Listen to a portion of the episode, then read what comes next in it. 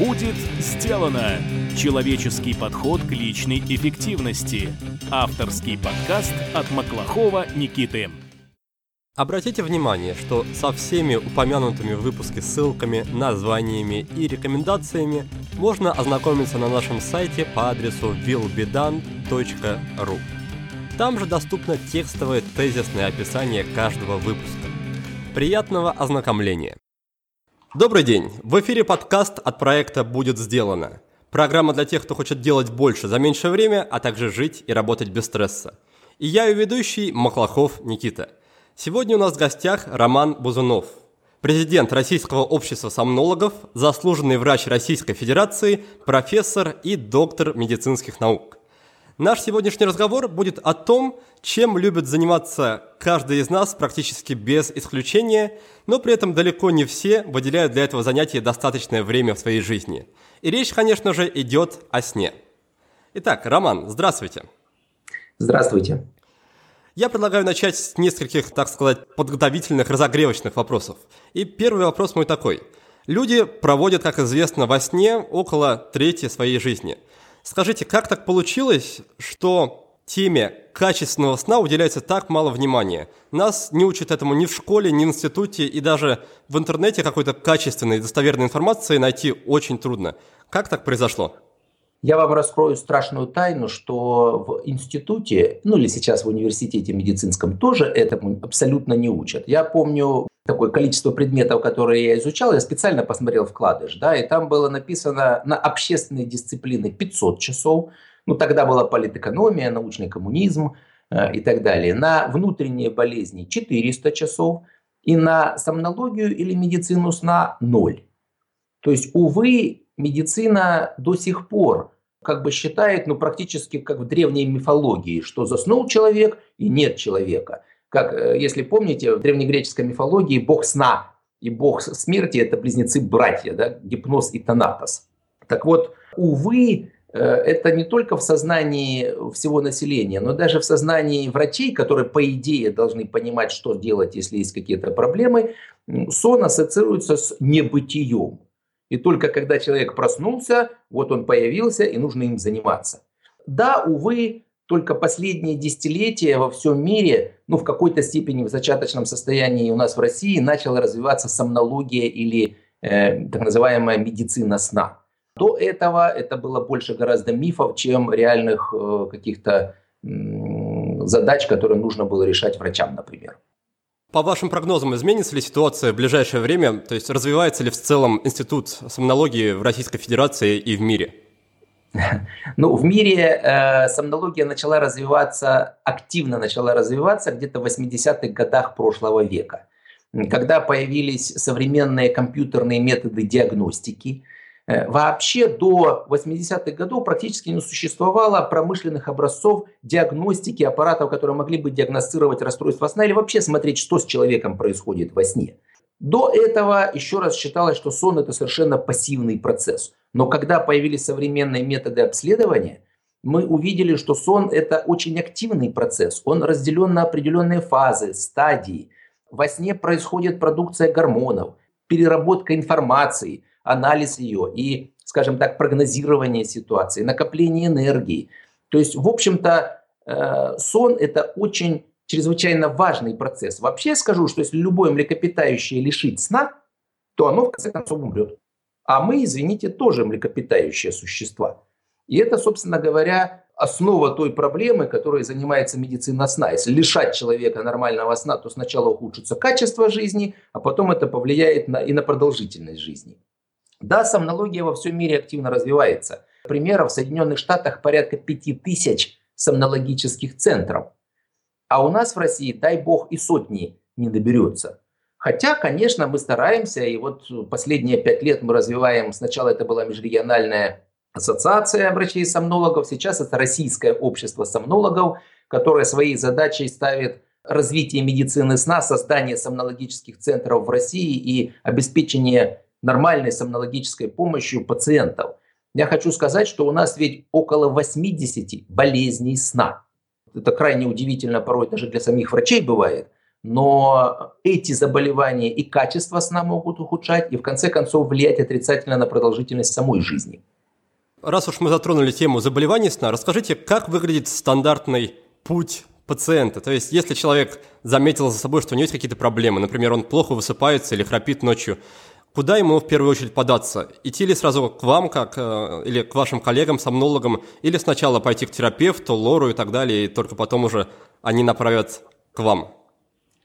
Э, ну вот здесь, э, как я с самого начала говорил, есть некая проблема, особенно характерная для нашего здравоохранения. У нас врачи что входят – в медицин, вернее, студенты еще в медицинский университет, что выходят из него практически с нулевыми знаниями в области сомнологии. И если вы просто придете к терапевту на прием и скажете, доктор, я плохо сплю, вам в лучшем случае дадут таблетку снотворного препарата. Ну, это обычная такая практика, да, человек пришел, говорит, я плохо сплю, на, получай снотворное, да, или транквилизатор. Но это все равно, что лечить любое повышение температуры тела жаропонижающим. Но представьте себе, температура тела, ладно, бывает повышена при гриппе, который сам по себе пройдет. А если это воспаление легких, а если это опухоль, которая сопровождается повышением температуры тела, а вы будете просто сбивать температуру, да, на какое-то время вы ее собьете, но человек все равно умрет. Да? Так вот, лечить любое нарушение сна снотворными тоже совершенно порочная практика. Да, наверное, кому-то мы поможем, у кого бессонница на фоне стрессов, но ряд людей может жаловаться на плохой сон, когда человек храпит и у него останавливается дыхание во сне, или так называемая болезнь остановок дыхания во сне. Когда у человека бывает 300, 400, 500 остановок дыхания за ночь, и он может 3-4 часа суммарно вообще не дышать. А мы ему даем снотворный препарат, который подавляет активность мозга, и мозгу, грубо говоря, наплевать, дышит человек или не дышит человек. И плюс еще снотворные обладают расслабляющим действием на мускулатуру глотки, и она спадается быстрее. То есть мы утяжеляем ситуацию и потенциально вообще можем сделать так, чтобы человек не проснулся. Да? Еще раз подчеркну, это все-таки специализированная помощь. И лучше находить в своем регионе сомнологический центр, и там уже специалист, обследовав человека, может поставить какой-то диагноз. Конечно, что-то, может быть, сомнолог сам полечит, но, как я говорил, существует порядка там 80-90 болезней сна. Если мы, допустим, выявим храп апноэ сна, да, мы применим специальное оборудование, которое будет помогать человеку дышать во сне, или пошлем к лорам, которые прооперируют его, если у него большие миндалины, например. Если мы выявим нарушение работы сердца во сне, можем подключить кардиологов. Если, например, нарушение дыхания во сне обусловлены выраженным ожирением, то здесь будут подключены диетологи и эндокринологи. То есть это некая комплексная проблема, и сомнолог – это, я бы сказал, такой ночной терапевт. То есть он должен первично определиться, что у пациента, а дальше уже во взаимодействии с узкими специалистами помочь человеку. Спасибо за объяснение. Думаю, что уже один этот ваш ответ сэкономит людям не только время и деньги, но и здоровье. Вы уже упомянули, что недостаток сна ни к чему хорошему не приводит, но факт в том, что многие современные молодые люди живут настолько активной, насыщенной жизнью, что им на ночной сон просто не остается времени. И получается, что в течение недели они спят по 5-6 часов ночью, а отсыпаются на выходных уже по 10-12. Вопрос в том, можно ли, во-первых, как-то снизить нагрузку на организм с таким образом жизни? И возможно ли, в принципе, компенсировать недостаток сна на неделе обильным сном на выходных? Работает ли это? Ну, первое, э, когда человек говорит, что я хочу мало спать и много там, не знаю, работать, отдыхать и гулять, э, и как-то за счет сна увеличивать время, которое человек там вроде бы как живет, да, это совершенно порочная практика. На каком-то этапе сон возьмет свое. То есть человек чувствует разбитость, усталость. Все равно он может потом, если он не доспал, засыпать, уж не говоря на лекциях, занятиях и так далее, просто стоя в метро. То есть сон настолько э, важная функция, что невозможно ее побороть. Еще раз подчеркну, если вообще лишать сна, любое млекопитающее умрет. И если мы вот лишаем человека сна, через трое суток человек становится абсолютно недееспособен, он не может выполнять никакой последовательной работы. Он может засыпать во время разговора, во время еды, во время даже ходьбы. Через 5 суток начнутся галлюцинации, то есть сон будет внедряться в бодрствование, а через 8-9 суток человек забудет, как его звать и где он находится. То есть вот какие последствия лишения сна. И это все равно, что сказать, давайте мы будем меньше принимать пищи, а давайте мы будем меньше дышать. Да, это такая же жизнеобеспечивающая функция, я имею в виду сон, как все другие, как еда, как вода, как воздух. Это первый постулат, который четко нужно понимать. Следующее. Если человека, ну, по каким-то мотивам он в течение недели ограничивал себя во сне, конечно, теоретически отоспаться можно. То есть, если накопился дефицит сна, можно выспаться в выходные. Но это фактически порождает следующую проблему. Есть так называемое понятие социального джетлага или синдрома смены часовых поясов социально обусловленного. Представьте себе, вот тот же человек, который в 6 утра встает в рабочие дни. Ну, ложится в час ночи, потому что какая-то социальная активность не досыпает. Накапливается дефицит сна, и человек благополучно с пятницы на субботу просыпается в 12 часов дня, хорошо поспав. Дальше у него какая-то социальная активность тоже, не знаю, поход с друзьями в ресторан, и он просыпается в час дня в воскресенье. Тоже замечательно поспал. Но что произошло? Он сместил свои внутренние биологические часы с 6 утра подъем на час дня. Это 7 часов разницы. Это вообще-то практически перелет Москва-Нью-Йорк. А в понедельник ему нужно вернуть эти часы обратно, то есть как будто из, из Нью-Йорка вернуться в Россию происходит сбивка вот этого ритма, цикл сон, бодрствования. Если вы помните, мы все боролись за то, чтобы отменить переход на зимнее, на летнее время на час всего-то, два раза в году.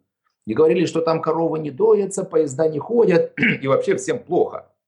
А здесь человек четыре раза в неделю смещает свои часовые пояса на 4, 6, там, 7 часов в одну сторону в рабочие дни, а в выходные на 6-7 часов в другую сторону. И организм не понимает, когда ему спать, когда ему бодрствовать, когда производить какие-то гормоны. Ведь у нас не только сон суточные ритмы имеет, у нас кишечник работает по суточным ритмам. Вот когда в Штаты прилетаешь, там странное ощущение, всю ночь хочется кушать, а потому что кишечник продолжает работать по своему графику. И перестройка организма происходит час сутки. То есть если мы сдвинули на 6 часов свои внутренние биологические часы, то организм придет в норму через 6 суток а там наступают следующие выходные. И организм человека вообще все время находится в так называемом дисинхронозе или несоответствии времени, когда человеку хочется спать и когда ему можно спать. То есть все меняется. День, ночь. И получается, что ночью человек полубодрствует, а днем полуспит. То есть вот, собственно говоря, к чему это может в итоге привести. Здесь рекомендация такая. Разница в подъеме в рабочие выходные дни должна составлять не более двух часов это организм еще может достаточно спокойно перенести. Рабан, а я слышал такой момент, что после перелетов, чтобы компенсировать последствия джетлага и привести, синхронизировать внутренние часы, рекомендуется употреблять искусственный гормон мелатонин, то есть гормон сна в, во внешней форме. Говорит да. ли это о том, что и при социальном джетлаге раз в неделю стоит его принимать, чтобы также вернуться в норму? Э, да, абсолютно. Мелатонин – это регулятор циркадных ритмов, то есть он может подстраивать собственные ритмы. Ну, собственно говоря, смотрите, как у нас происходит. У нас суточно продуцируется мелатонин. Э, он начинает, если человек ложится в обычно в 11 вечера, он начинается его продукция в 8 вечера, пик достигается где-то к 2 часам ночи. Ну, собственно, мелатонин именно способствует наступлению фазы сна.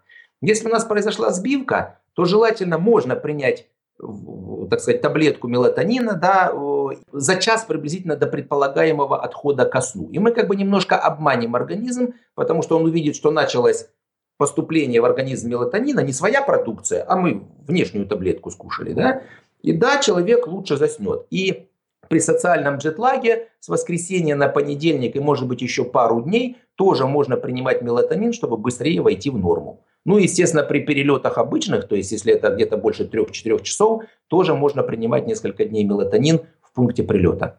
При этом, насколько я знаю, регулярно принимать его не рекомендуется, потому что он может отключить, по сути, выработку внутреннюю, да? Ну, потенциально это относится э, осложнение к длительному приему любых гормонов, потому что это обратная такая биологическая связь, то есть подавляется, если много внешнего гормона, то, соответственно, подавляется продукция собственного гормона. Э, здесь, что касается мелатонина, в меньшей степени эта ситуация работает, потому что мелатонин очень короткого действия. Он метаболизируется буквально в течение там, часа-двух. а в остальном продукция уже собственного мелатонина идет. То есть это не длительно действующий препарат, который в течение всех суток дает мелатонин, а, собственно, мелатонин продукция падает. То есть это скорее не заместительная терапия, а просто перестройка часов. И в этом смысле э, мелатонин, вот, допустим, у сов, которые не могут просто рано лечь, можно принимать там месячными курсами и даже двухмесячными курсами, и это существенно не влияет на выработку собственного мелатонина, хотя, наверное, больше двух месяцев все-таки рекомендуется э, любые препараты применять, если нет крайней необходимости. Кстати, режим сна – это одна из самых желанных привычек, если судить по статистике игры в привычке. Многие хотят рано вставать, но хотеть легко, а вот заставить себя утром оторваться от подушки гораздо труднее. Даже если лег вовремя, утром все равно услышишь внутренний голос, который будет очень убедительно уговаривать тебя поспать еще хотя бы 5 минуточек. Все дело в том, что ранний подъем – это комплексная привычка. Ее очень трудно одолеть нахрапом. Надо решить вопрос с этим внутренним голосом, подготовиться к практике, учесть кое-какие нюансы, ну а главное – Сделать так, чтобы вставать утром было легко и приятно. Утренние часы самые продуктивные в сутках. Их можно посвятить чему-то действительно важному. Писать книгу, заниматься йогой, придумывать стратегию для бизнеса. Подумайте, чем бы вы сами занялись, если бы у вас в сутках появился лишний час или даже два. Все участники игры в привычке, которые поставили себе целью научиться рано вставать, к концу курса добились своего. Плюс встроили в свою жизнь еще пару новых привычек и избавились от некоторых нежелательных. Так что если для вас вопрос раннего подъема тоже актуален, то приглашаю вас на новый поток игры в привычке, который стартует уже 20 марта. Мы проведем вместе целых 7 недель, и вас ждет плотная, но комфортная и интересная работа над собой. Если вы давно мечтаете изменить что-то в своей жизни к лучшему, самое время сделать это – все подробности об игре в привычки вы можете найти на нашем сайте по адресу willbedan.ru game. До встречи в игре! Спасибо за ответы. Давайте тогда обсудим еще некоторые практические моменты и конкретно поговорим о еде. Ни для кого не секрет, что есть перед сном это, мягко говоря, не очень полезно, не способствует ни засыпанию, ни качественному сну. Но так уж получается, что часто у людей перед сном, ближе ко сну, ночью возникает просто дикое, острое чувство голода, с которым они не могут справиться и все-таки начинают что-то перед сном непосредственно кушать. Вопрос в том, что вы рекомендуете можно поесть перед сном без того, чтобы нанести ущерб ночному отдыху, то есть с минимальными последствиями. Здесь я, может быть, немножко более шире взгляну на вопрос. На самом деле, почему человеку хочется есть вечером? А потому что он себя так настроил.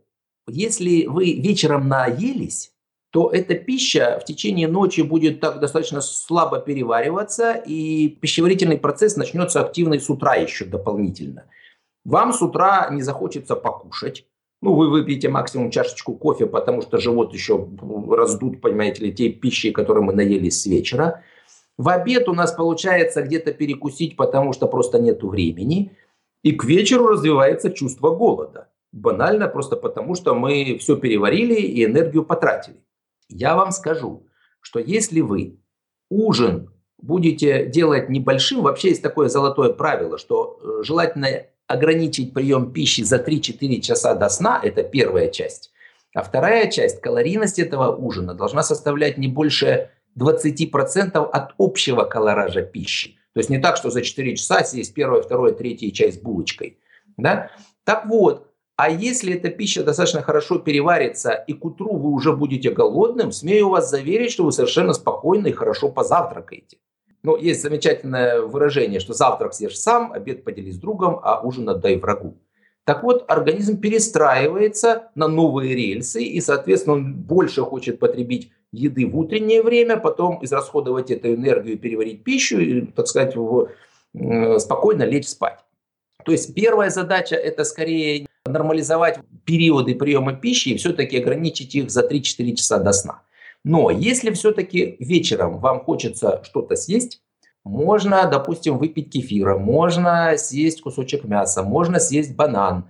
Главное здесь, я вам скажу, не переедать. Потому что пищеварение – процесс активный. Это, представьте себе фабрику, не знаю, сталеплавильный завод. Если вы туда нагрузили очень много угля, он начинает активно работать. Так вот, если вы пищу поместили в желудок, пищеварительная система же начинает работать. Печень продуцирует желчь, поджелудочная железа продуцирует ферменты.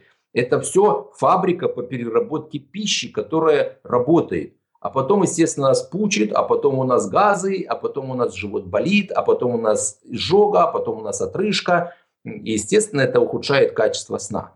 То есть, увы, здесь невозможно просто какими-то совсем простыми методами сделать так, чтобы у нас было все хорошо, мы на ночь наелись и потом прекрасно спали. Нет, надо просто исключить переедание на ночь. А стоит ли в этом случае отдавать предпочтение какому-то типу продуктов? Я, например, слышал, что есть такой гормон, как орексин, который отвечает за бодрость. И при этом потребление углеводов, то есть чего-то сладкого, снижает содержание этого гормона в теле, и таким образом наступает быстрее наступает чувство усталости и сонливости. Так ли это? Да, есть такие работы, которые показывают, что ряд продуктов способствуют сну, ряд продуктов может, ну, например, кофеин, да. Понятно, что если вы выпили чашку кофе перед сном, это не есть хорошо. Главное, это может просто банально умеренность в потреблении продуктов.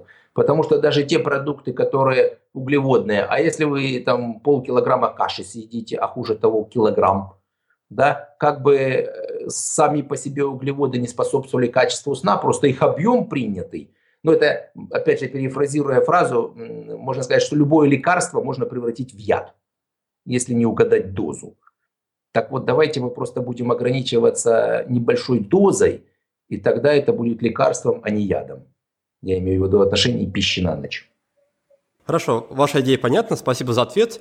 И давайте немножко вернемся тогда еще к вопросу добавок, по сути, таблеток и БАДов. Про мелатонин мы немножко поговорили, а какие есть еще, возможно, препараты, так медицинским термином обозначу, для того, чтобы повысить качество сна. Я вот слышал, что есть аминокислоты, глицин и триптофан, поэтому вопрос, рекомендуете ли вы их принимать на какой-то регулярной основе, и, возможно, есть какие-то другие, там, или витамины, или добавки, которые стоит употреблять, чтобы повысить качество сна я вообще противник приема препаратов. То есть, вернее, я бы по-другому сформулировал. Я не противник приема препаратов. Я считаю, что до того, как мы начнем применять препараты, нужно максимально посмотреть, а что можно изменить в образе жизни пациента, в его привычках, в его питании, э, чтобы улучшить сон. Ну вот мы уже говорили, допустим, про социальный джетлаг, когда человек высыпается в выходные дни. Так, ну, лучше не пить с воскресенья на понедельник снотворное или мелатонина, просто лучше вставать раньше в выходные дни. Как-то я консультировал одного деятеля общественного, который выпивал в день 20 чашек кофе и выкуривал 60 сигарет. И говорил, что-то я, доктор, плохо засыпаю. Я бы просто, наверное, умер от такой дозы никотина и кофеина. Он просто плохо засыпал, но он не хотел отказываться от своих привычек и говорил, дайте мне таблетку, которая у меня улучшит сон. Если мы имеем хроническую ситуацию с нарушением сна, связанную с какими-то привычками или образом жизни, мы человека от чего лечим? Мы же не лечим от какой-то болезни, которая, ну или от какого-то стресса острого. Допустим, авария случилась, у человека случилась депрессия, но авария это закончилась. Мы полечили человека медикаментами, мы вылечили от этой депрессии, и все закончилось. А в той ситуации, когда у человека образ жизни привел к нарушениям сна, мы можем дать препараты, но мы потом практически не сможем их забрать, потому что мы лечим человека от чего? От его жизни такой. А человек придет через несколько месяцев, скажет мне, дайте вторую таблеточку. И самое ужасное, когда ко мне приходит пациент лет там, через 10-15 после начала приема снотворных, говорит, доктор, я вот принимаю, перечисляю длинный список препаратов, там, не знаю, транквилизаторы, антидепрессанты, нейролептики. Я прошел уже 15-20 докторов, и вы моя последняя надежда. Но человек ничего не хочет сделать со своим образом жизни, человек хочет 21-ю таблетку, которой нет. Увы, и объясните ему, что мы не боги, и мы не можем поменять за него его образ жизни невозможно практически. Он уже настолько подсел на эти таблетки, фактически он стал лекарственным наркоманом. Поэтому основная задача не допустить того, чтобы человек начинал принимать таблетки. Или если начинал, то это только в крайнем случае, когда прочие методы уже не помогли. Судя по описанию, ваш пациент, который выкуривал и э, по 60 сигарет в день выпивал столько же чашек кофе, это какой-то родственник Черчилля. Может быть, да. Вообще, когда какие-то привычки, образ жизни такие вредные и так далее, и человек приходит ко мне и говорит, там, полечите меня, доктор, я ему начинаю рассказывать про гигиену сна. Ну, допустим, у меня даже есть такие издания, там Программа здорового сна доктора Бузунова, где просто все это суммировано. Советы по здоровому сну. Э, книга «Как улучшить сон. Рекомендации для руководителей бизнесменов», где все, в принципе, рекомендации даны. А человек начинает мне рассказывать, вот это я не хочу, это я не буду, это у меня не получается, на это у меня нет сил, дайте мне таблетку. Я обычно человека спрашиваю, говорю, а вы, извините, каким-нибудь спортом занимались? Ну, в детстве, там, в юности. ну, как правило, человек говорит, занимался, например, легкой атлетикой. Прекрасно. Представьте себе, вы бы пришли к тренеру по легкой атлетике и сказали, тренер, хочу ну, выпивать в день там, 5 бутылок пива. Ну, выкуривать пару пачек сигарет. Ну, понятно, лежать на диване и не есть непрерывно пончики. Ну, и к вам ходить буду раз в две недели и хочу стать мастером спорта по бегу. Что бы вам сказал тренер? Ну, пациент говорит, знаете, он бы там покрутил у виска и сказал, пошел ты. да? А говорю, вы мне приходите ко мне, рассказываете, что вы пьете кофе, курите, у вас постоянные стрессы, нет физической нагрузки, у вас безобразный образ жизни. Вы ничего делать не хотите, говорите, дайте мне таблетку. Вот так и хочется сказать то же самое, чтобы вам сказал тренер. Да? Некоторые люди начинают понимать. Да, есть, которые не понимают и требуют таблетки. Да, даю таблетку. Но, по крайней мере, моя обязанность как врача объяснить человеку, какой путь наиболее целесообразен – до того, как мы дадим ему эту несчастную таблетку. Как я понял, все начинается с образа жизни. Фактически да. Фактически да. Давайте тогда в двух словах постараюсь резюмировать то, что мы уже успели обсудить, и потом перейдем к следующему блоку. Итак, что я услышал? Что в медицине сегодня, в российской медицине, не так много, как хотелось бы, уделяется э, внимания вопросу сна.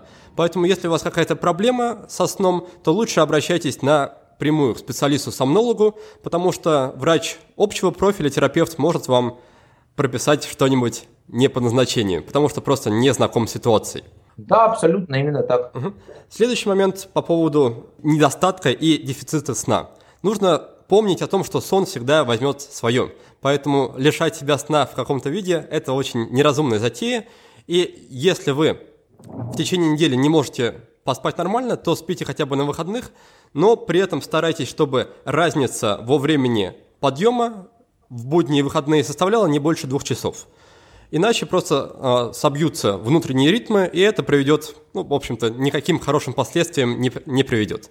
А чтобы эти ритмы привести в порядок, есть смысл пить, например, раз в неделю или, может быть, чуть чаще э, мелатонин в виде таблеток.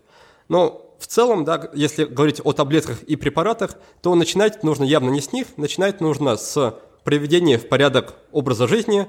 Вот, и то же самое касается какой-то еды, которую мы едим, допустим, на ночь перед сном. Если едите, то ешьте, но, по, по крайней мере, старайтесь ограничивать себя в объемах. То есть главное тут не, не переедать. Да, абсолютно точно. Э, у меня бывает иногда спрашивают э, там, пациенты или даже люди, а что нужно, чтобы хорошо поспать? А я говорю, вы хорошо проведите день до этого, вы хорошо поспите. И как э, Вилькенштейн как-то сказал, я сплю треть жизни и не самую худшую. И вот, собственно говоря, если вы хорошо проживете день, то и та треть жизни, которую вы проспите, тоже будет хорошей, качественной и, в общем-то, не самой худшей, я бы так сказал. Роман, давайте тогда немножко разовьем эту тему и поговорим о том, как подготовить себя и свой организм к ночному отдыху. Я некоторое время изучал этот вопрос, и то, что я понял, это то, что полезно выполнять за наш организм некоторые функции, некоторую часть работы выполнять заранее. Что я имею в виду? Например, я слышал, что мелатонин лучше вырабатывается, когда организм, у организма невысокая температура. То есть, когда мы ночью ложимся спать, тело само себя специально остужает, чтобы мелатонин лучше вырабатывался. Чтобы организму в этом помочь, можно, например, принять перед сном холодный душ, и тогда будет лучше спаться. То же самое я слышал о напряжении в теле, что если мы сделаем зарядку перед сном, какую-то растяжку, это снимет напряжение в теле, организму не придется тратить на это время и энергию, и это тоже приведет к тому, что мы будем спать лучше. Поэтому вопрос, согласны ли вы с тем, что я сейчас рассказал, и какую еще часть работы можно взять на себя, чтобы организму не приходилось тратить время и энергию на это? Я бы только не формулировал то, что взять часть работы на себя от организма. Вы это и есть организм. Не надо думать, что вы против организма, за организм. Да? Надо просто жить в гармонии с собой. Да? Э, что касается подготовки ко сну. Э, да, без сомнения, но мы уже обсудили, что не надо переедать. Что касается физической нагрузки. Она, в принципе, хороша и мы, наверное, отдельно обсудим это достаточно важный блок. Единственное, что она должна закончиться где-то, если мы про активную физическую нагрузку говорим, за 2, а лучше 3 часа до отхода ко сну. Что касается ванны. Здесь тоже по-разному. Здесь еще э, в значительной степени на то, как человек потом засыпает, влияет не только продукция гормона, а и ощущение самого человека, ощущение удовольствия, я бы сказал. А кому-то нравится теплая ванна перед сном, и он в этом смысле лучше засыпает. Кого-то просто холодная ванна бодрит, и он хуже засыпает. Здесь не надо воспринимать все вот сугубо, скажем так, э, как в книжках пишут. Вот это, знаете, это как с длительностью сна. А вот сколько нужно спать? Вот в книжках написано, что спать нужно 8 часов. Но есть длинно спящие люди, которым нужно спать 10 часов. Эйнштейн, между прочим, был такой Соней, да, и говорил, что если 10 часов не посплю, то вообще изобретать ничего не могу. Хотя есть коротко спящие люди, это известные феномены, там, допустим, э, Маргарет Тэтчер 4 часа, Наполеон 4 часа. Норма сна от 4 до 12 часов. Это так же, как с ростом. Э, есть средний рост у мужчины, там 174, но есть мужчины 155, например, Дэнни Девита, да, а есть женщины ростом там за 2 метра. То есть это некая вариабельность функций. Здесь еще раз подчеркну, просто нужно жить в гармонии с собой. Если вам нужно много спать, спите больше. Если мало нужно, значит достаточно меньше. Всегда, кстати, между прочим, задают вопрос, а как определить, сколько нужно спать? Так вот, желательно устать за день настолько, чтобы вы за 15 минут заснули, а проспать столько, чтобы вы после того, как проснулись, за 15 минут более-менее вошли в рабочее состояние и в нормальную жизнь. И это и будет та длительность сна, которая вам нужна. Что еще относительно советов, э, как улучшить процесс засыпания? Желательно за 2-3 часа до сна не э, иметь какой-то не только физической, но и выраженной психологической нагрузки. Потому что от фазы активного бодрствования к фазе расслабления и засыпания средний мозг проходит не менее часа, чтобы он успокоился, а иногда и два. И когда человек там без 15-12 ругается по телефону или читает какой-нибудь э, тяжелый финансовый отчет, где он видит, как он понес убытки, да, а в 5 минут первого думает заснуть, это просто невозможно. То есть это нужно подождать будет еще 2 часа, да, и вот где-нибудь к 2 часам ночи он заснет.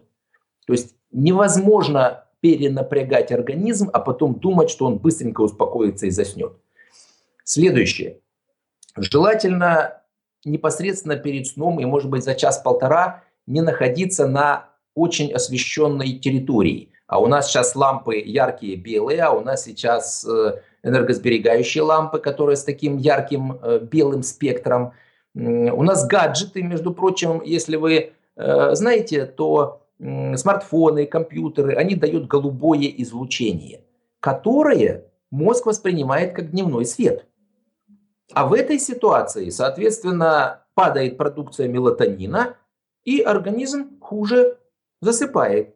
Соответственно, желательно перед сном не находиться на высоко, на высоко освещенных, скажем, местах и ограничить использование гаджетов. Более того, я хочу сказать, это же ведь не только спектр излучения, это еще и э, проблема просто активного общения, взаимодействия и так далее. Мозг активируется и тоже не может успокоиться и хорошо заснуть. Постарайтесь за час до сна исключить применение компьютеров, ну, вернее, использование компьютеров, смартфонов, планшетов и так далее. Что касается кофеина. Кофеин действует до 6 часов, у пожилых до 8. То есть можно в 6 вечера выпить чашку чая, допустим, пожилому человеку или кофе, и до двух часов ночи у него будут проблемы с засыпанием.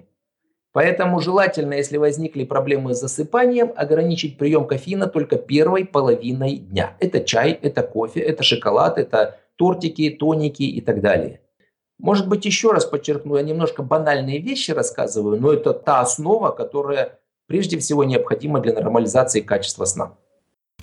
Дорогой мой слушатель, я очень благодарен тебе за то, что ты проводишь время в обществе меня и моих гостей. На подготовку каждого выпуска мы с командой тратим десятки часов. И ты можешь внести огромную лепту в развитие подкаста, выделив всего 2-3 минуты своего времени. Способов для этого существует множество. Оставь отзыв о подкасте на iTunes, расскажи про подкаст своим друзьям в социальных сетях или в реальной жизни. Подпишись на нашу рассылку на сайте willbedone.ru. Поддержи подкаст материально или просто напиши мне личное сообщение в соцсетях. Твоя поддержка – это топливо, на котором работает двигатель нашего подкаста. Спасибо, что вдохновляешь нас двигаться вперед. Если человек лег в кровати, не может заснуть, есть ли интересные какие-то лайфхаки, приемы, которые помогают побыстрее расслабиться? Все мы знаем из детства про высчитывание количества да, овечек в голове. Возможно, есть что-то более эффективное и то, что больше подходит взрослым людям. Я как-то слышал такое выражение, что если не спится, нужно считать овечек до трех, а можно и до полчетвертого.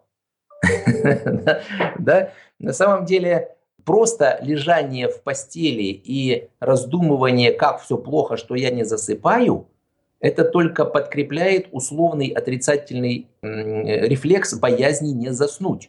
И здесь важна ситуация так, что если вы где-то в течение получаса легли и не заснули, Желательно встать с постели и заняться каким-то нудным делом. Не знаю, смотреть телевизор, но только какой-нибудь Life Planet, да, а не новости, где-то что-то взрывается. Почитать книжку, заняться там с глажкой, вязанием или еще чем-то. Чтобы кровать или постель не ассоциировалась с бессонницей.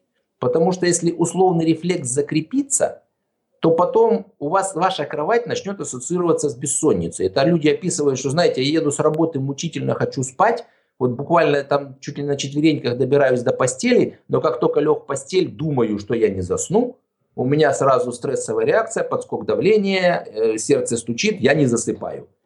А потому что сработал условный рефлекс боязни не заснуть. И крайне нежелательно его все время подкреплять, лежа в постели и пытаясь заснуть. Вообще, если вы даже одну ночь вообще не поспите, ничего катастрофического не произойдет. Ну, у нас вообще 20% людей работают в сменном графике. Врачи, учителя, пожарники, полиция и так далее, и так далее. А, конечно, это не самый лучший вариант, но еще раз говорю, лучше просто ночь не поспать, если там какой-то стресс случился и так далее, и на следующую ночь вы хорошо заснете, чем вы всю ночь будете мучиться, лежать, пытаться заснуть, а на следующую ночь подумайте, ах, я не заснул в предыдущую, и теперь я тоже не засну. И не заснете. То есть нужно вставать и заниматься нудным делом. Кровать не должна ассоциироваться с бессонницей.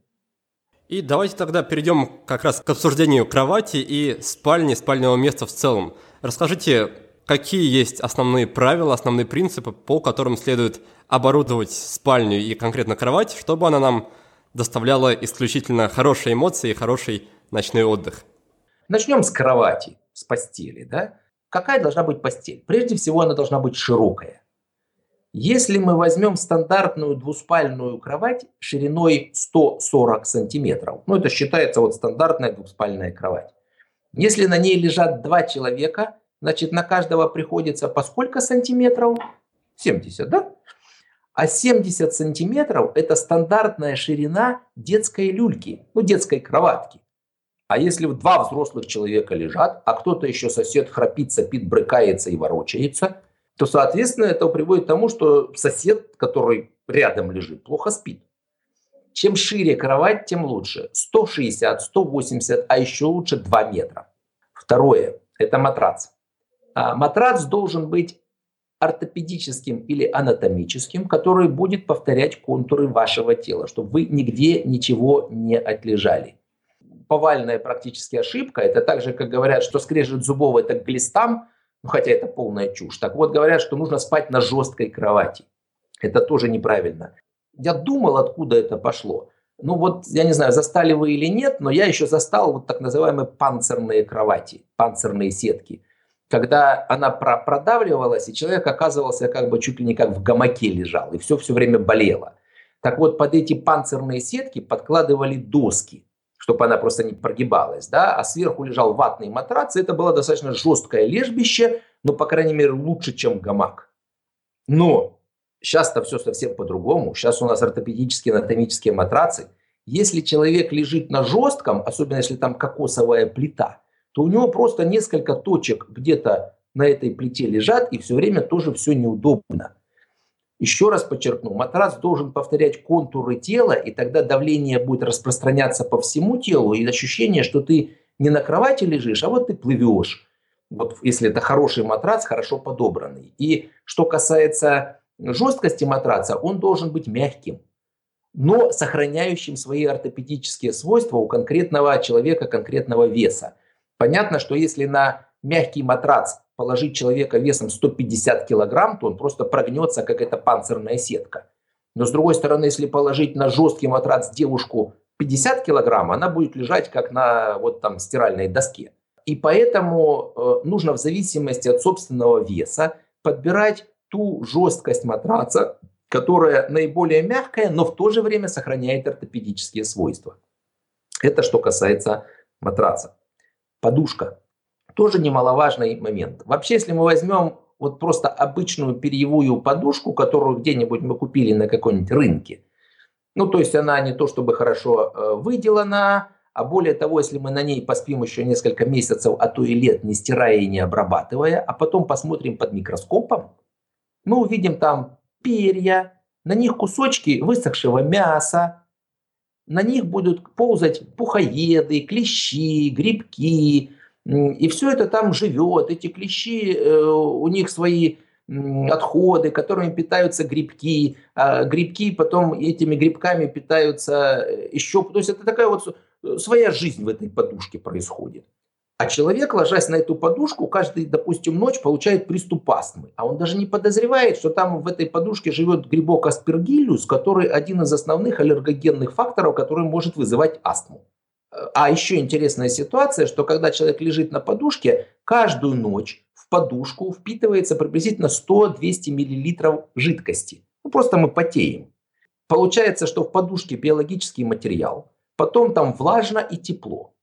И понятное дело, что эта подушка начинает гнить, что она начинает разлагаться, что там начинает развиваться всевозможная живность, которая живет своей, так сказать, жизнью. Таким образом, в идеале подушки должны или быть очень хорошо выделаны, там 5, 6, 7 степеней обработки пуха пера, или это должны быть подушки из синтетических материалов, которые существенно менее подвержены э, вот, гниению и так далее. Но даже так любые подушки должны периодически обрабатываться. Их нужно стирать или обрабатывать соответствующими дезинфицирующими материалами, то есть ну, подвергать специальной обработке, которая минимизирует развитие различных болезнетворных микроорганизмов или клещей, тех же пухоедов в вашей подушке. Что касается размера подушки, это нужно просто идти и выбирать. Даже очень хороший производитель может быть, но просто подушка не подойдет вам по размерам. В любом приличном магазине вам дадут полежать на этих подушках. Вам должно быть комфортно и удобно. Есть еще такие ортопедические подушки с неким утолщением под шеей. Да, они полезны при остеохондрозе, при проблемах с шейным отделом позвоночника, но к ним надо так же, как к ортопедической обуви, привыкать. То есть, может быть, поначалу будет несколько необычно, но в течение где-то там недели, 10 дней вы почувствуете, что как-то из шеи получше, и голова меньше болит, и просто комфортнее спать. А, я хотел уточнить, Роман, а что вы скажете по поводу конкретных материалов? Вот я слышал, что подушки из латекса очень сейчас популярны, и их многие рекомендуют. Что вы скажете насчет них? Латекс, да, это, собственно, натуральный материал, но э, он менее подвержен, чем тоже пух-перо процессам разложения и гниения. Он, да, вполне экологически хорош. Другое дело, лично мне, например, э, латексная подушка не очень нравится, она такая немножко пружинищая. Вот на ней голова как бы так вот прыгает слегка, да, когда на нее ложишься, ну или когда переворачиваешься. Э, есть другие, допустим, memory form. Это такая пена, которая э, приобретает форму, допустим, головы и поддерживает. Ну, она мне тоже, мне лично, например, не нравится, потому что как бы э, голова ложится, и она оказывается вот в каком-то таком коконе немножко. Хотя, с другой стороны, есть подушки, где скрещен, если так можно выразиться, form и латекс, такой memory латекс. То есть они, с одной стороны, немножко форму держат, с другой стороны, и не так вот обнимают голову. Есть еще техногель, такие вставки с геля, которые немножко охлаждающим эффектом обладают. Ну и я скажу, это тоже очень субъективное впечатление. Вот да, материалы желательно, чтобы были экологически чистые и, ну я бы сказал, безвредные, а уж что конкретно таких тактильных ощущений, это каждый сам человек себе выбирает в зависимости от того, что он хочет. Отлично, спасибо за ответ. И думаю, пришло время еще раз короткое резюме подвести и продолжить дальше. Мы обсудили с Романом активности, которые следует практиковать перед сном. И, как оказалось, здесь, ну, во-первых, нет никаких тайных секретов, которые хранят сомнологи. Основные моменты такие, что физическая активность не позже, чем за 2-3 а, часа до сна. Также желательно ограничивать и психическую активность, то есть не общаться, не читать какую-то трудную или эмоциональную сильную литературу, какие-то финансовые отчеты, возможно, не находиться в ярко освещенном помещении перед сном, и учитывание всех этих факторов поможет вам получше заснуть. При этом, если вы легли в постель и не можете заснуть, и даже пересчет овечек вам не помогает, то лучше не находиться дальше в кровати, а встать и заняться какой-то рутинной, возможно, скучной активностью, и это уже поможет вам заснуть. Главное не допускать того, чтобы кровать начала у вас ассоциироваться бессонницей. Поэтому как только вы замечаете за собой, что не можете подолгу заснуть, лучше сразу покидать пределы кровати. Под конец данного тематического блока мы обсудили с Романом оборудование спальни. Кровать лучше выбирать пошире, чем шире, тем лучше. И в остальном основная мысль, как я понял, это все выбирать под себя и проверять на удобство – по поводу матраса. Матрас желательно брать анатомический, то есть чтобы он повторял контуры тела. Подушку лучше брать из синтетики, из синтетических материалов. И, в общем-то, это основные моменты. И давайте тогда перейдем к следующей части. Я хотел с вами поговорить еще о совместном сне, то есть когда мы спим рядом с близким человеком. И на этот счет я слышал совершенно разные вещи. Некоторые люди утверждают, что им с близким человеком спать гораздо комфортнее и удобнее, потому что наличие близкого человека успокаивает. Другие люди утверждают, что спать вдвоем они не могут, потому что сон – это какая-то личная вещь, и спать нужно в одиночестве. Так вот, есть ли какие-то более-менее подтвержденные факты на этот счет, или здесь все так же индивидуально, как, э, например, с походом в душ перед сном, что кому-то нравится горячий душ, а кому-то нравится холодный. Что вы скажете, Роман? Э, что касается исследований, которые показывали качество сна людей, которые спят вдвоем, Большинство этих исследований показало, что сон вдвоем ухудшает сон каждого человека. Дело в том, что сосед переворачивается, и это в принципе нормальная ситуация. За ночь каждый среднестатистический человек где-то 7-8 раз переворачивается. Следующее такой микроклимат. Вопрос здесь стоит под одним одеялом спать или под двумя, да, или, допустим, в спальне, допустим, жарко должно быть или холодно. Э, и здесь достаточно много, большую роль играет э, совпадение или несовпадение вот этих вот э, как-то особенностей человека или его привычек. Если привычки во всем практически совпадают по микроклимату, по атмосфере, по психологической какой-то совместимости, то да, наверное, чисто психологические вещи, ну в плане того, что вот близкий человек рядом, они улучшают качество сна, и даже те физические проблемы в плане движений каких-то и так далее, и так далее, они не перекрывают ну, некого такого психологического комфорта. Но если убрать вот психологию и оставить просто исключительно физиологию, то когда человек спит один, он спит качественней. В своем микроклимате, без лишних телодвижений, без лишних звуков. А мы уже не упомянули о том, что сосед может, извините, храпеть да, а у нас 30% людей постоянно за ночью храпят. Есть такая статистика, что 10% разводов в Англии основной причиной указана храп соседа по кровати. Да, то есть тут э, достаточно важно понимать, э, насколько психологически, во-первых, совместимы э, партнеры, а во-вторых, э, вот это двигательное и шумовое сопровождение сна э, соседа, да, э, которая может катастрофически порой ухудшать качество сна ближнего своего в кровати. Я даже вспомню, недаром у нас в Старой Руси еще была мужская половина, женская половина. Да, пообщались перед сном друг с другом, да, а потом разошлись, каждый по своей половине. Основная мысль, что психологически спать с близким человеком лучше, но физиологически обычно хуже, да? Да, именно так. А что вы скажете насчет крайнего случая совместного сна, то есть сна с маленьким ребенком, сна с младенцем? Можете ли вы дать совет молодым родителям, которым я себя тоже причисляю, как им сделать так, чтобы с утра не чувствовать себя разбитым, ведь волей-неволей приходится ночью просыпаться по несколько раз, и от этого никуда не уйти? Вот здесь, знаете, вообще практически крайне сложно давать общие советы. Все зависит очень много от культурных особенностей. Кто-то вот считает, что необходимо, чтобы ребенок лежал в постели, был ближе к маме, и, соответственно, биологически как-то вот эта связь необходима. Э, другие, допустим, те же специалисты говорят, что нет, нужно ребеночка максимально быстро постараться отложить в люльку, потому что теоретически это обеспечит то, что ребенок научится спать сам. Каждый ребенок индивидуален, уже с рождения практически имея э, некие какие-то свои особенности психики и особенности поведения, и в каждой конкретной ситуации нужно находить какое-то индивидуальное решение. В этот раз мы, пожалуй, обойдемся без новостей и сразу перейдем к награждению победителя мини-конкурса «Книга за отзыв». Сегодня им становится молодой человек с ником Flow. Процитирую часть его отзыва. Будет сделано один из самых полезных подкастов, которые мне довелось слышать. Из каждого выпуска всегда есть что почерпнуть полезного.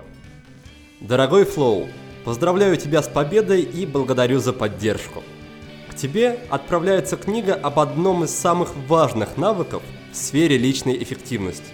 Навыки работать в каждый конкретный момент времени только над одной задачей. В общем-то, книга так и называется «Однозадачность», а написал ее Зак Девора. Книга предоставлена нашими друзьями из издательства «Миф», за что им огромное спасибо – Флоу, пожалуйста, не забудь написать мне на почту или в социальные сети и прислать свой почтовый адрес. А напоследок я еще разок повторю правила конкурса для тех, кто слушает нас впервые. Напишите пару добрых слов о нашем подкасте в iTunes, и если ваш отзыв окажется самым свежим на момент записи нового выпуска, то книга ваша. А если не окажется, то вашей станет открытка из Таиланда. Вот так просто. Сейчас все большую популярность набирают устройства под названием фитнес-трекеры. И одна из ключевых функций этих устройств – это отслеживание сна и ведение какой-то общей такой статистики. И обычно указываются два параметра. Время, проведенное в глубоком сне, и время, проведенное в неглубоком сне. Как по-вашему, насколько можно таким вообще измерениям доверять, насколько такие устройства обычно точны, и правильно ли я понимаю, что под глубоким сном в данном контексте имеется в виду состояние, когда мы просто находимся без движения, и какой-то связи с фазами сна, да, что вот у сна четыре фазы, это отношения никакого не имеет? Да, вы совершенно правы. Как работает трекер? У него стоит э, актиграф, то есть э, приборчик, который реагирует на движение – Э, чем меньше движений, тем э, считается более глубокий сон. И есть некая пороговая отсечка, что если аппарат видит, что вот эти движения совсем исчезли, это и есть глубокий сон. Другое дело, что есть еще так называемый REM-сон или сон с, со сновидениями, с быстрыми движениями глазных яблок. Это, кстати, очень активная фаза, и человек там может и немножко подергиваться, то есть это несколько отличается по двигательной активности от глубокого сна. И есть еще совсем поверхностный сон, когда человек еще только засыпает, и у него тоже есть некоторое количество движений. То есть некоторые трекеры, они фактически могут три разновидности э, сна определять. Вот совсем поверхностный сон, глубокий сон и REM-сон или сон э, Rapid Eye Movement с быстрыми движениями глазных яблок. Точность этих трекеров, она растет все время, потому что алгоритмы совершенствуются, но она не превышает сейчас 80-85%. Хотя я хочу сказать, если на обыденном уровне, это в принципе достаточно неплохая точность. Между прочим, я недавно даже читал такой аналитический обзор, Ведь эти все трекеры, они подсоединены к облаку. И одна из компаний проанализировала несколько миллионов, данные с нескольких миллионов трекеров по тому, кто как спит. Так вот, кстати, интересно, оказалось, что среди всех столиц мира Москва на первом месте среди всех столиц, что тут позже всех ложатся, уже за 12, и позже всех встают в среднем в 8 утра. То есть вот э, такая интересная особенность, да. А раньше всех ложатся, и раньше всех встают в Нью-Йорке. Интересно, да, Москва никогда не спит. То есть, да, трекеры, они позволяют оценивать, э, может быть, не, не, не супер точно, с неким приближением, но то, когда человек бодрствует, и то, когда человек спит. И даже более того, мы в своей практике их используем. То есть раньше, когда мы говорили человеку, давай ты будешь соблюдать определенный режим, мы просили человека заполнять анкетку, и он должен был писать, когда он лег, когда он встал. Мы потом это как-то анализировали, а человек еще мог просто ошибиться или набрать в этой анкетке. Теперь мы говорим, дорогой друг, мы тебе дадим домашнее задание, мы тебе повесим трекер, а потом через пару недель считываем, ну, он дает нам доступ в облако, да, пациент, мы смотрим в это облако, говорим, о, дорогой друг, так ты же совсем, не, так сказать, наши рекомендации не выполнял, будем сейчас тебя наказывать. То есть сейчас это существенно легче стало контролировать наши рекомендации, во-первых, то, что нужно делать, а потом даже в какой-то степени контролировать, насколько человек в принципе стал лучше спать после того, как какие-то наши рекомендации выполнил. Так что да, это очень быстро развивающаяся технология. Я думаю, в обозримом будущем она вполне позволит э, нам определять, ну и самим пациентам, и врачам, когда человек лег, когда заснул, когда встал – и это достаточно важно с точки зрения как раз э, налаживания вот этих вот суточных ритмов или циркадных ритмов, когда мы пытаемся нормализовать качество сна у человека. А можно ли судить по объему глубокого сна, который измеряют трекеры, в целом о качестве сна? То есть есть ли зависимость, что чем больше такого глубокого сна без движений, тем лучше и качественнее и глубже отдых? Или здесь какая-то другая зависимость? Ну, в общем, да, чем более спокойный сон, то есть, конечно, человек двигается во сне, но, как я сказал, там 5, 6, 7 раз переворачивается, ну, во время сновидения могут быть какие-то подрагивания, но в целом э, сон достаточно спокойный. И чем он более спокойный, тем он более качественный. Есть масса проблем со сном, которые как раз сопровождаются выраженной двигательной активностью. При том же храпе, остановках дыхания во сне, апноэ сна, у человека очень беспокойный сон он постоянно вертится, он садится, он ложится, он переворачивается, он схрапывает, всхрюкивает и так далее. Есть, допустим, синдром беспокойных ног, когда у человека лежит, а у него периодически подергиваются ноги и будет мозг. Есть просто поверхностный беспокойный сон, когда человек все время вертится в постели, никак не может себе найти позу, уложиться и так далее. И мы понимаем, что это некачественный сон. Да, мы, может быть, не понимаем, что вызвало эти проблемы, но мы видим, что качество сна страдает, и это основание для того, чтобы дальше обследовать человека, разобраться в причинах и, соответственно, его полечить. А можно ли говорить о каких-то пропорциях, что если, например, у нас один час глубокого сна из восьми общего времени сна, то это уже сигнал тревоги и нужно обратиться к врачу. Может быть, есть какие-то границы определенные? Скажите на этот счет. Э, ну, есть нормативы определенные качественного сна, ну, среднестатистические, да. Первая такая поверхностная стадия сна – это 5-10% всего сна.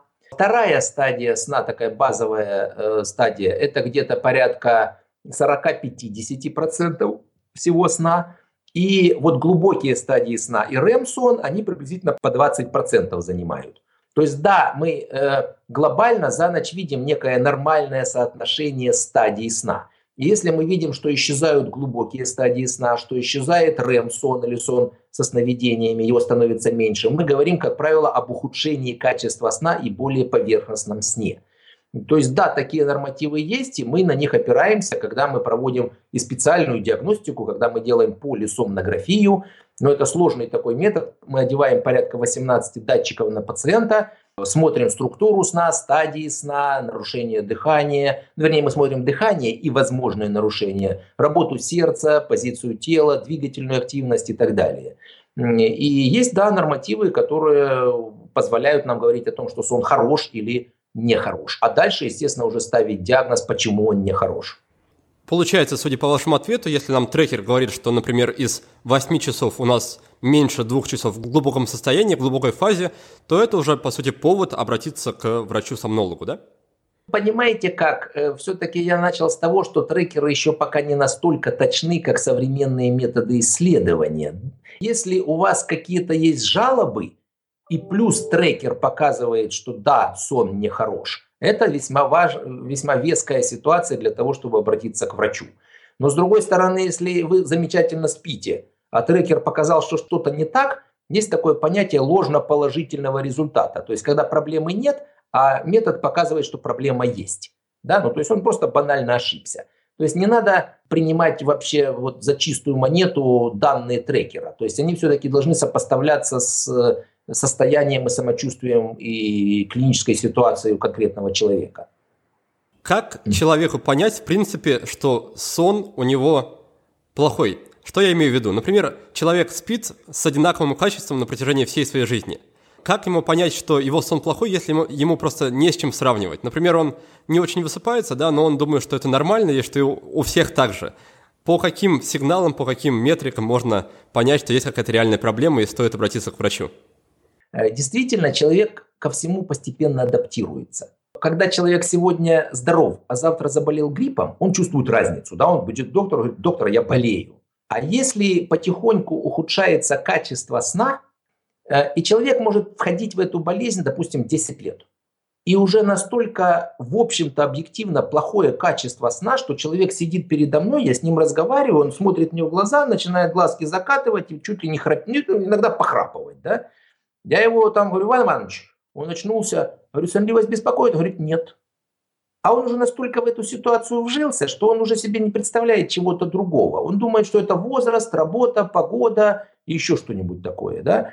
И только когда мы начинаем человека лечить, и у, у него уходит сонливость, он говорит, доктор, так это же совсем другое дело, я вообще как-то заново родился, да?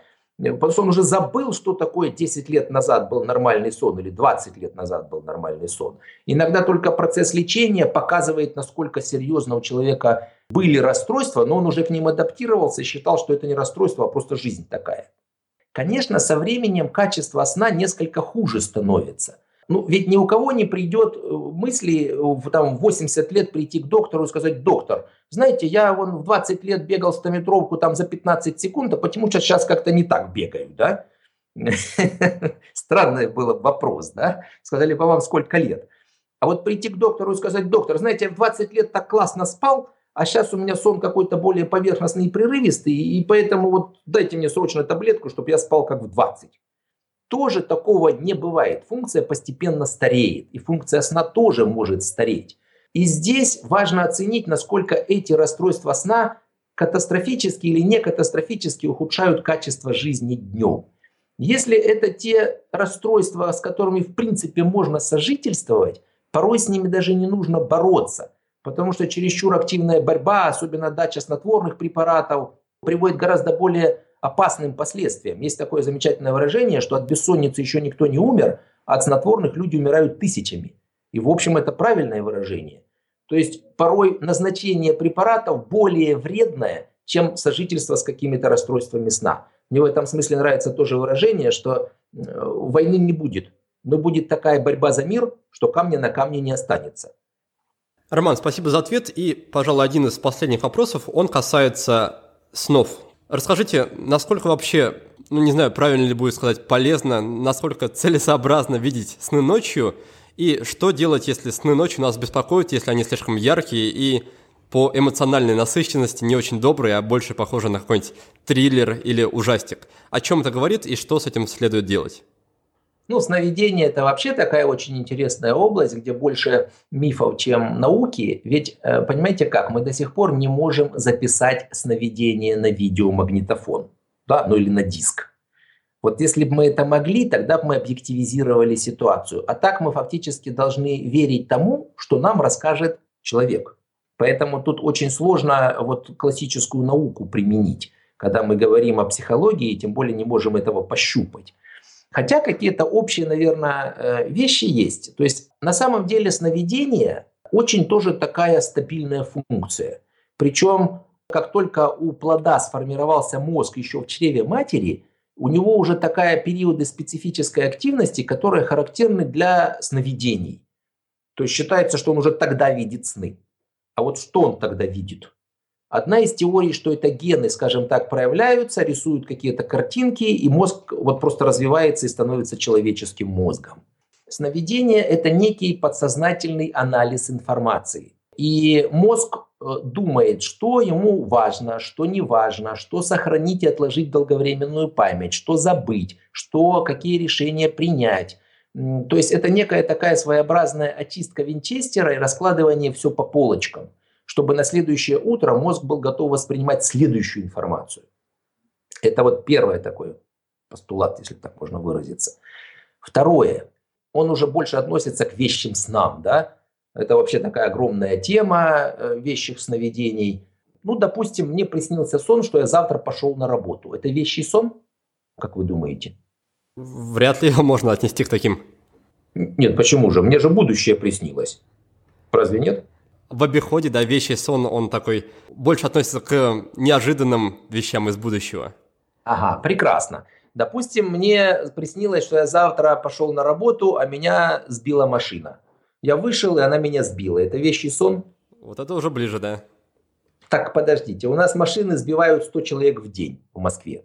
Э, более того, представьте себе, а допустим месяц до этого вы перебегали дорогу в неположенном месте, да, перед несущимися машинами, потому что переход в 100 метрах от вас оказывался, да, и мозг вас просто сигнализировал, ну ты идиот, ты пойди к переходу, да, а ты все равно э, специально бежал перед машинами. Она тебя в конце концов сбила. Конечно, человек подумает, это вещий сон. Но это некий анализ и прогноз ситуации, который мозг что-то говорит. Да, можно прислушаться, да, можно подумать, почему так приснилось. Но это всегда вероятностная ситуация, которая может случиться или может не случиться. И если это высоковероятная ситуация, нам кажется, что это не вещий сон, это просто вот бытовуха. А если это низковероятная ситуация, то нам кажется, что это вещий сон. Но это опять же как прогноз. Мы днем тоже могли посидеть и подумать, но если я буду год перебегать через быстро едущими машинами, меня ведь когда-нибудь что-нибудь собьет, правильно? Это та же самая ситуация с анализом. Поэтому да, очевидно, что можно прислушиваться к тому, что вам снится, анализировать, но не воспринимать это как истину в последней инстанции. Еще интересная ситуация – это так называемые персонифицированные сонники. Это когда у человека вместе с какими-то чувствами, ощущениями закрепляются какие-то образы. Ну, такой классический вариант, допустим, ребенок там гулял в детстве по ромашковому полю, а его взяла и укусила там собака. И потом, когда у человека возникает ощущение опасности, даже подсознательное, человек даже может, не может понять, откуда это ощущение опасности, ему снится ромашковое поле. То есть вот просто сонники читать – это полная чушь. Э, но персонифицированные сонники могут быть. Роман, а что по поводу ситуации, когда яркие сны и, возможно, кошмары приводят к тому, что с утра мы чувствуем себя разбитыми? Нужно ли как-то с этим работать? Э, если это какие-то отдельные единичные кошмары, то, как ни странно, они несут адаптационную функцию. Такое мультимедийное проигрывание ситуации и поиск выхода в решении каких-то. И в конце концов мозг находит эти какие-то решения, и сон становится неактуальным. Другое дело, что это известно такие постстрессовые сны, там вот в фильмах это часто показывают, да, после аварии, на после войны, когда человек в поту просыпается, вот он каждый раз, мозг возвращается к какой-то ситуации психотравмирующей, но каждый раз не может с ней справиться, он не может ни смириться, ни найти выход, и как заезженная пластинка постоянно вот это навязчивый сон. Известная ситуация, человек там упал с высоты, и потом ему все время снится, как там очередной сон, как он падает и в ужасе просыпается. Да? Вот это уже ситуация, которая требует профессионального вмешательства психологов, психотерапевтов. Есть разные техники, которые позволяют этот сон убрать. Ну, например, одна из техник, когда человеку внушают под гипнозом, например, да, что в следующий раз, когда ему будет сниться сон, что он падает с высоты, у него вырастут крылья. И в какой-то из очередных сновидений человек падает, у него вырастают крылья, он просто летит. И все, этот сон перестает сниться. Вот это тоже интересные такие техники бывают. Но это навязчивое сновидение, когда мозг не может ни смириться, ни найти решение. Вот это проблема. А если это периодически просто какие-то страшные сновидения, интересно, что те люди, которые видят эти периодические кошмары, они более адаптированы к внешней среде, чем те люди, которые вообще не видят снов. Вот это тоже такие работы есть. Это интересный взгляд на кошмары, то есть иногда кошмары нас именно лучше готовят к каким-то возможным ситуациям, да? Да, абсолютно. Главное, чтобы они не зацикливались и не превращались в навязчивые кошмары. Это уже говорит о том, что мозг не смог найти решение проблемы. Хорошо, с этим понятно. Давайте тогда будем постепенно переходить к нашей заключительной традиционной рубрике. И в этой рубрике я спрашиваю у гостей сразу три момента. Я прошу рекомендацию книги, привычки и сервиса. Так вот, давайте начнем с книги. Роман, скажите, какую книгу вы могли бы порекомендовать мне и нашим слушателям? Ну, знаете, э, у меня лет 10 или даже 15 была такая настольная книга Зиг, «Зиглер. Секреты заключения сделок». Казалось бы, странно, я врач, да, а говорю о такой книге. Понимаете, любое взаимодействие с э, окружающей средой или людьми – это некая сделка. То есть это книжка, которая очень мне помогла по жизни. Отлично, с книгой мы разобрались. На очереди привычка. Та привычка, которая сопровождает вас уже довольно долгое время и каким-то образом ощутимо положительно влияет на вашу жизнь. Это может быть то же самое, что я говорю своим пациентам. Лучший отдых – это смена рода деятельности. То есть не просто работал, работал, работал, а потом э, упал и выходные пролежал на, так сказать, диване, тупо глядя в телевизор, а нужно заниматься какой-то деятельностью, а не просто отдыхать. Ко всему наступает постепенно адаптация и просто становится неинтересно и противно. А если там активно поработал, а потом выходные активно отдохнул, то с понедельника опять хочется активно поработать. И у нас остался сервис, это может быть приложение, сайт, программа, что угодно, что как-то облегчает также жизнь и помогает в работе или в жизни. Яндекс существенно упрощает жизнь, поиск информации, ее анализ и э, принятие каких-то решений. Да, поисковые системы, ну, Яндекс, Google. Вот, наверное, то, что каждый день я использую и каждый день мне помогает жить. Почему бы и нет? Спасибо, что поделились. И у нас получилось, что книга это Зиг Зиглер, да, удивительное имя и фамилия схожие. И книга называется «Секреты заключения сделок». Привычка – это привычка менять тип деятельности, когда мы а, работаем, например, активно с помощью головы, потом отдыхаем телом и наоборот. И сервис – это поисковые системы вроде Яндекса или Гугла. На этом мы будем прощаться. Роман, я очень благодарен вам за такой интересный и насыщенный диалог. И желаю, чтобы благодаря вашей помощи как можно больше людей обрело крепкий, глубокий, здоровый, спокойный, восстанавливающий сон. А вам, мои дорогие слушатели, желаю помнить, что личная эффективность, она начинается прежде всего с хорошего самочувствия. Если вы устали, если вы не выспались, то никакие приемы личной эффективности или тайм-менеджмента вам особо не помогут. Так что организуйте себе комфортный, хороший ночной сон, обеспечьте организму отдых, и тогда он, организм, отплатит вам взаимностью и поможет прийти к тому, что все самое важное в жизни будет сделано.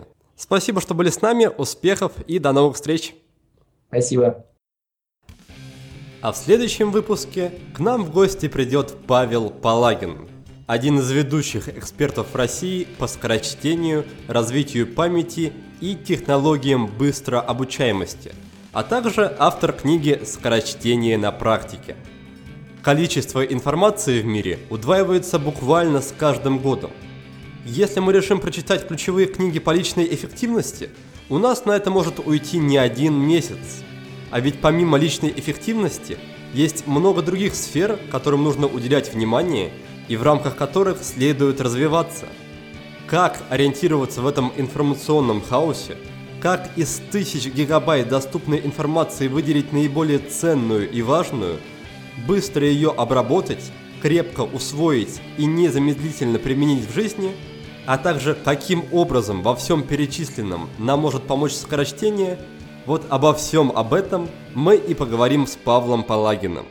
До встречи в следующую субботу, не пропустите!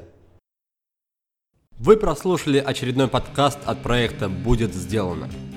Чтобы вы могли извлечь из него еще больше пользы, я оформил для вас специальный бонусный документ – в этом документе в очень удобном и красивом виде собраны все самые главные рекомендации от наших гостей по каждому выпуску. Напишите нам пару приятных слов на странице подкаста в iTunes или опубликуйте ссылку на подкаст на своей странице в любой из социальных сетей, а после этого напишите мне в личные сообщения или на почту, и я буду рад отправить вам этот бонусный документ. Также не стесняйтесь присылать мне свою обратную связь, вопросы, идеи и комментарии. А я, в свою очередь, приложу все усилия к тому, чтобы каждый выпуск был интереснее и насыщеннее предыдущего. Оставайтесь с нами, и все самое важное в жизни будет сделано.